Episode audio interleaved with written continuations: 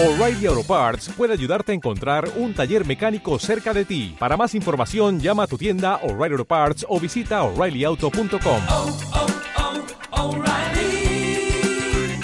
oh, Parts. La enfermedad infantil del izquierdismo en el comunismo de Lenin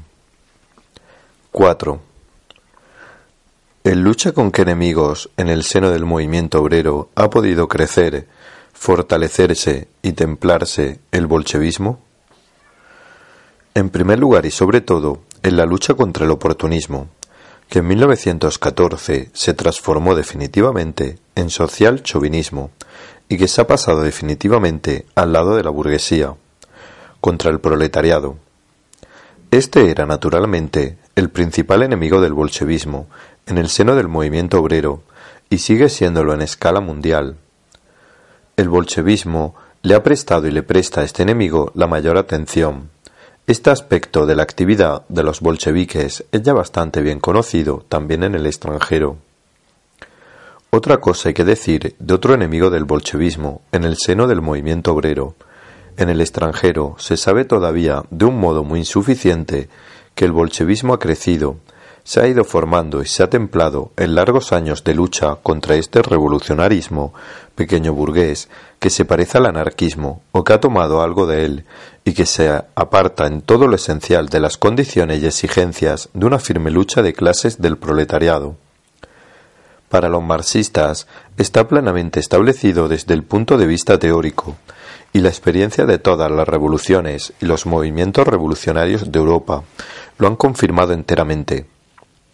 Que el pequeño propietario, el pequeño patrón, tipo social que en muchos países europeos está muy difundido, que abarca masas, que sufre bajo el capitalismo una presión continua y muy a menudo un empeoramiento increíblemente brusco y rápido de sus condiciones de existencia y la ruina. Adquiere fácilmente una mentalidad ultrarrevolucionaria, pero que es incapaz de manifestar serenidad, espíritu de organización, disciplina, firmeza. El pequeño burgués enfurecido por los horrores del capitalismo es un fenómeno social propio, como el anarquismo, de todos los países capitalistas. La inconstancia de estas veleidades revolucionarias, su esterilidad, su facilidad de cambiarse rápidamente en sumisión, en apatía, en imaginaciones fantásticas, hasta en un entusiasmo furioso, por tal o cual tendencia burguesa, de moda, son universalmente conocidas. Pero a un partido revolucionario no le basta un modo alguno con reconocer teórica, abstractamente, semejantes verdades, para estar al abrigo de los viejos errores que se producen siempre en ocasiones inesperadas, con una ligera variación de forma, con una apariencia o un contorno no vistos antes, en una situación original, más o menos original. El anarquismo ha sido a menudo una especie de expiación de los pecados oportunistas del movimiento obrero. Estas dos aberraciones se completaban mutuamente, y si el anarquismo no ejerció en Rusia, en las dos revoluciones de 1905 y 1917 y durante su preparación, a pesar de que la población pequeño burguesa era aquí más numerosa que en los países europeos, sin una influencia relativamente insignificante, se debe en parte, indudablemente, al bolchevismo, que siempre luchó del modo más despiadado e irreconciliable contra el oportunismo. Y digo en parte, porque lo que más contribuyó a debilitar el anarquismo en Rusia fue la posibilidad que tuvo en el pasado, en los años del 70 del siglo XIX, de adquirir un desarrollo extraordinario y de revelar hasta el fondo su carácter quimérico, su incapacidad de servir como teoría dirigente de la clase revolucionaria. El bolchevismo heredó, al surgir en 1903 la tradición de guerra despiadada al revolucionarismo pequeño burgués, semianarquista, o capaz de coquetear con el anarquismo, tradición que había existido siempre en la socialdemocracia revolucionaria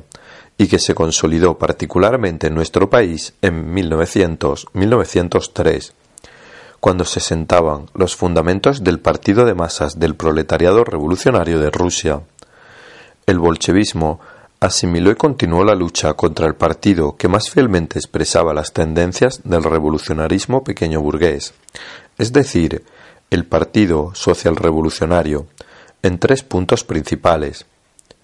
En primer lugar, este partido, que rechazaba el marxismo, se obstinaba en no querer comprender, tal vez fuera más justo decir en no poder comprender,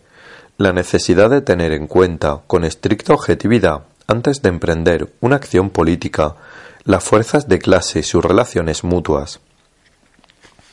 En segundo término, este partido veía un signo particular de su revolucionarismo o de su izquierdismo en el reconocimiento del terror individual, de los atentados que nosotros, los marxistas, rechazábamos categóricamente. Claro es que nosotros condenábamos el terror individual únicamente por motivos de conveniencia, pero la gente es capaces de condenar, en principio, el terror de la gran revolución francesa o, en general, el terror ejercido por un partido revolucionario victorioso, asediado por la burguesía de todo el mundo.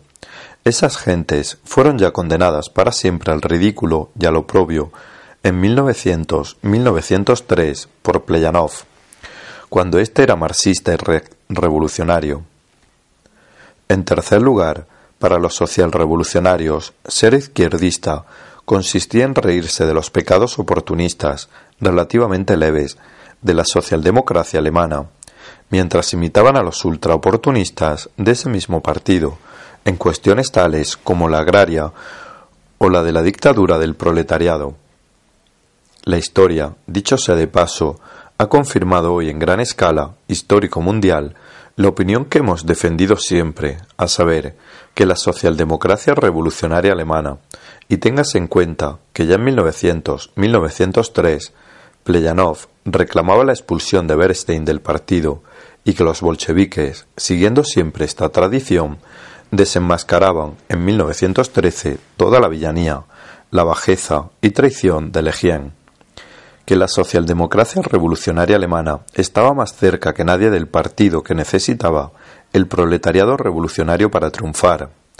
Ahora, en 1920, después de todas las quiebras y crisis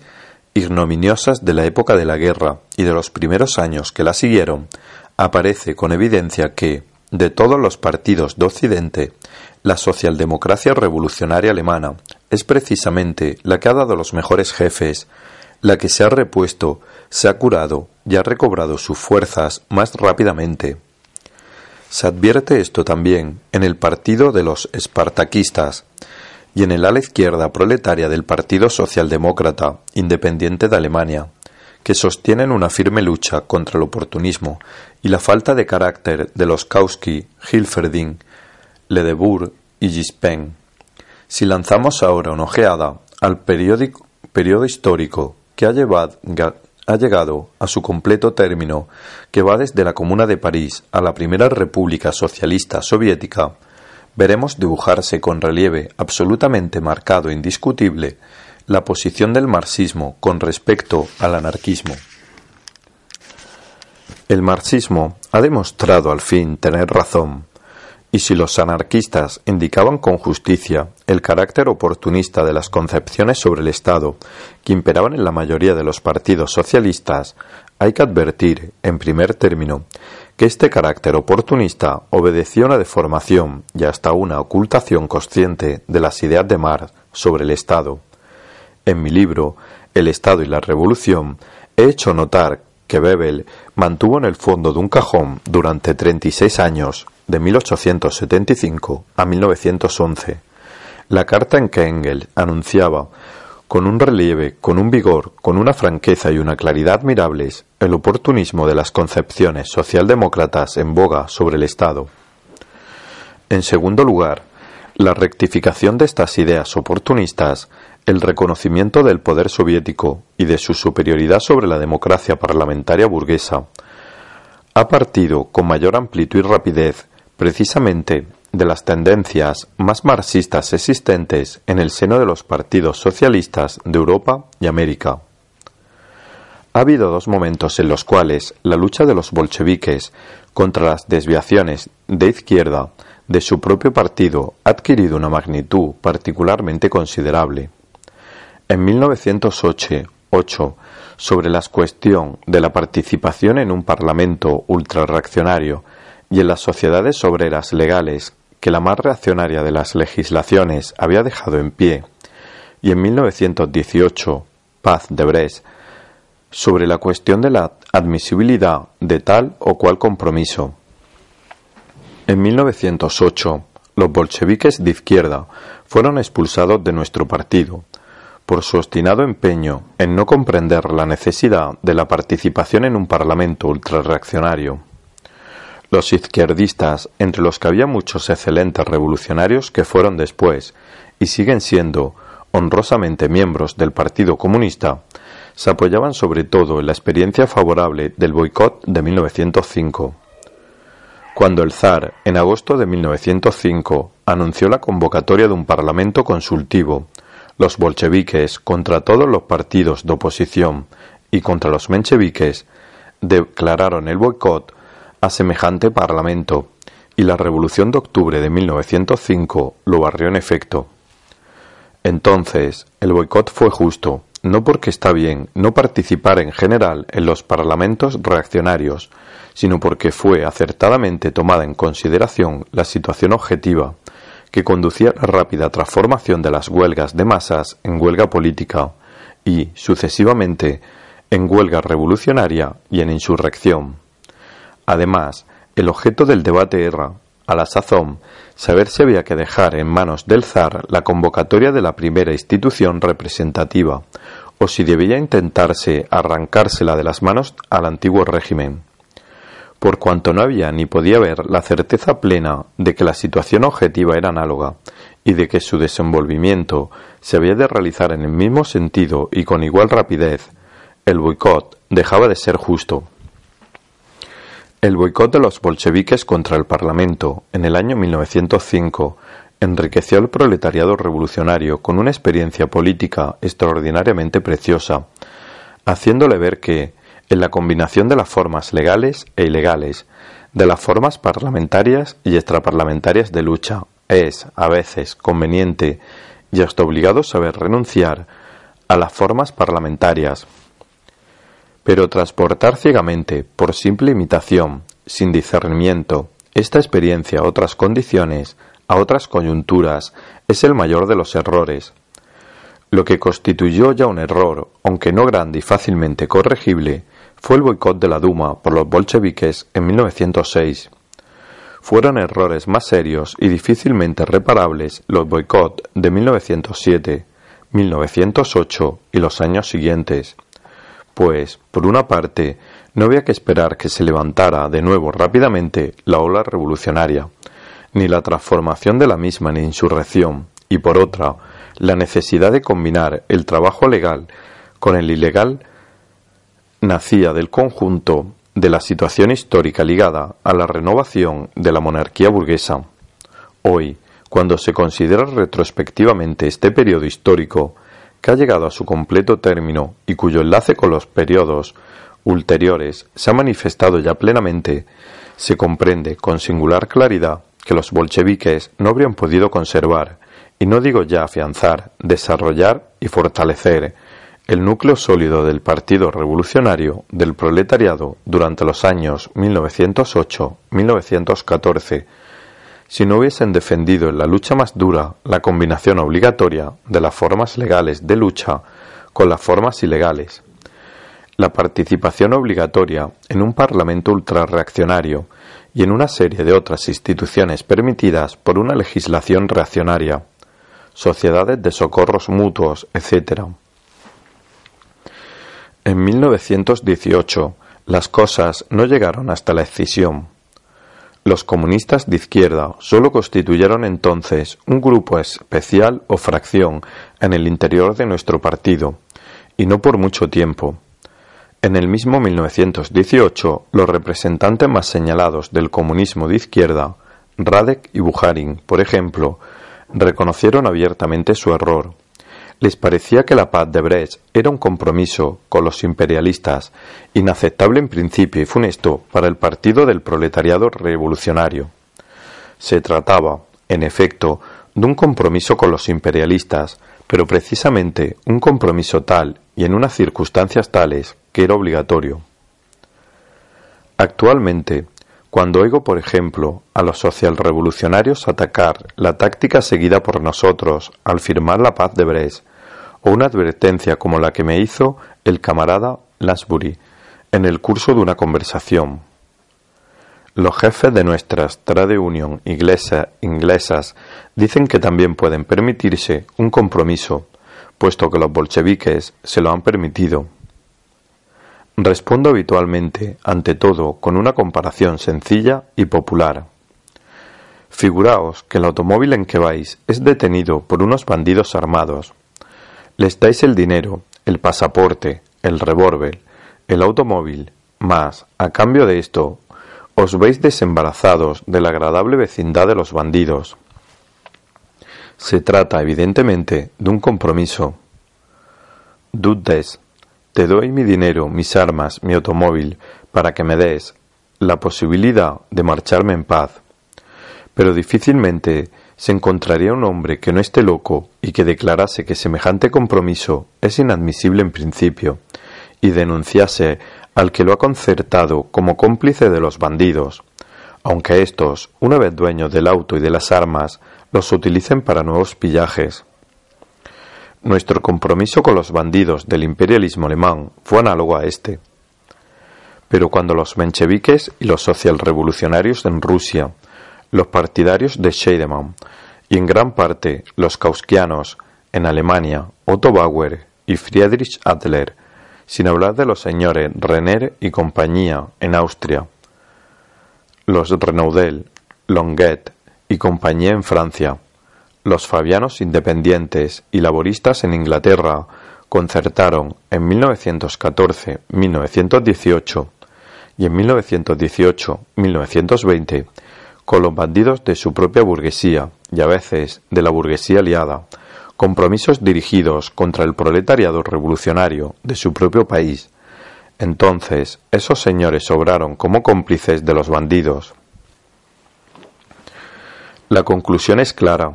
Rechazar los compromisos en principio, negar la legitimidad de todo compromiso en general, es una puerilidad que es difícil tomar en serio. Un hombre político que quiera ser útil al proletariado revolucionario debe saber distinguir los casos concretos de compromiso que son precisamente inadmisibles, que son una expresión de oportunismo y de traición, y dirigir contra tales compromisos concretos toda la fuerza de su crítica, todo el filo de un desenmascaramiento implacable y de una guerra sin cuartel, no permitiendo a los socialistas, con su gran experiencia de maniobreros, y a los jesuitas parlamentarios escurrir el bulto, eludir la responsabilidad, por medio de disquisiciones sobre los compromisos en general. Los señores jefe de las trade uniones inglesas, lo mismo que los de la Sociedad Fabiana y del Partido Obrero Independiente, pretenden eludir precisamente así la responsabilidad por la traición que han cometido, por haber concertado semejante compromiso que no es en realidad más que oportunismo, defección y traición de la peor especie. Hay compromisos y compromisos. Es preciso saber analizar la situación y las circunstancias concretas de cada compromiso o de cada variedad de compromiso. Debe aprenderse a distinguir al hombre que ha entregado a los bandidos su bolsa y sus armas con el fin de disminuir el mal causado por ellos y facilitar su captura y ejecución, del que da a los bandidos su bolsa y sus armas para participar en el reparto del botín. En política, esto dista mucho de ser tan fácil como este ejemplito de una simplicidad infantil, pero el que pretendiera imaginar una receta para los obreros que señalase por adelantado soluciones adecuadas para todas las circunstancias de la vida, o prometiera que en la política del proletariado revolucionario no se encontrarán nunca dificultades ni situaciones embrolladas, sería sencillamente un charlatán. Para no dejar lugar a ninguna interpretación falsa, intentaré esbozar, aunque solo sea brevemente, algunas tesis fundamentales para el análisis de los casos concretos de compromiso.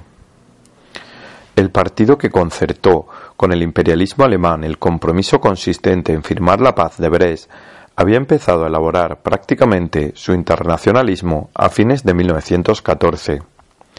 Dicho partido no temía proclamar la derrota de la monarquía zarista y estigmatizar la defensa de la patria en la guerra entre dos imperialismos voraces. Los diputados de dicho partido en el Parlamento fueron a Siberia, en vez de seguir el fácil camino que conduce a las carteras ministeriales en un gobierno burgués. La revolución, al derribar el zarismo y crear la República Democrática, sometió a este partido a una nueva y gran prueba. No contrajo ningún compromiso con los imperialistas de su país, sino que preparó su derrumbamiento y los derrumbó.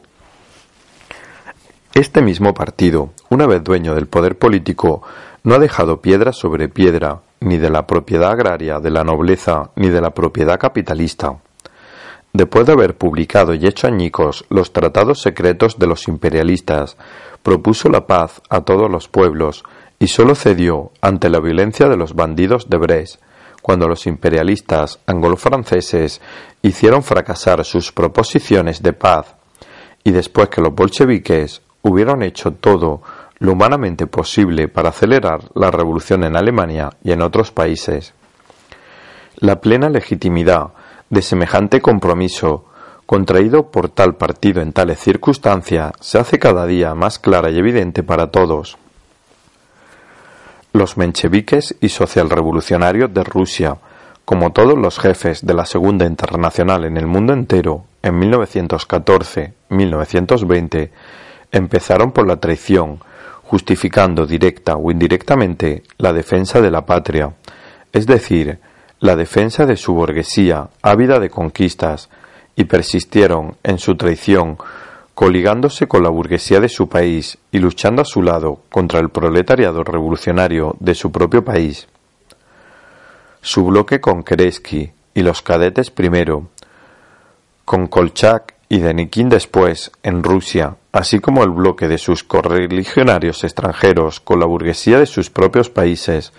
fue una deserción al campo de la burguesía contra el proletariado. Su compromiso con los bandidos del imperialismo consistió, desde el principio hasta el fin, en hacerse los cómplices del bandolerismo imperialista.